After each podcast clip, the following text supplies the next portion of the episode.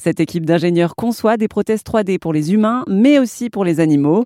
L'entreprise Enoya est implantée dans la ville de Besançon et a permis à une dizaine de chiens et de chats de remarcher grâce à leur fabrication de prothèses chirurgicales qui se fixent au niveau de leurs pattes.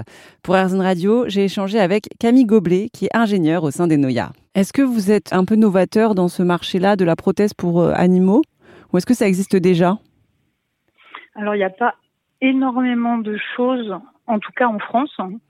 Il y a eu pas mal de, publications, de choses qui ont déjà été faites, mais pas forcément en France et euh, pas autant euh, démocratisé, on va dire. Ça restait des cas isolés, des cas exceptionnels.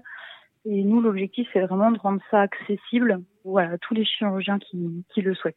Et comment est-ce que vous fabriquez donc euh, une prothèse pour chien, en fait? Donc déjà, le chirurgien nous contacte pour nous, nous dire voilà, qu'il a un, nouveau cas, un nouveau patient. Il nous envoie le scanner, donc les imageries médicales. Et nous, à partir de ces imageries, on va reconstruire l'os en 3D sur l'ordinateur. Donc ça reste numérique.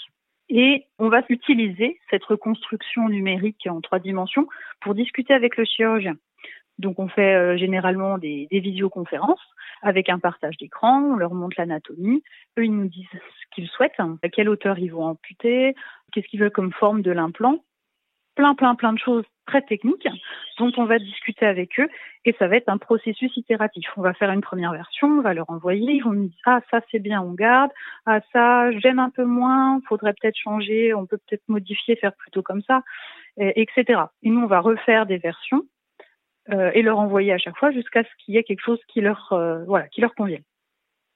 Ensuite, une fois qu'ils ont validé le design, nous on l'envoie en production à un sous-traitant qui possède les machines adéquates, puisque c'est imprimé en 3D en titane. Et ensuite, en euh, une quinzaine de jours, on va recevoir l'implant. Ensuite, on va le livrer au chirurgien qui va pouvoir le poser sur le patient. C'était Camille Goblet qui est ingénieure dans l'entreprise Enoya. C'est une entreprise qui fabrique des prothèses pour humains et pour animaux.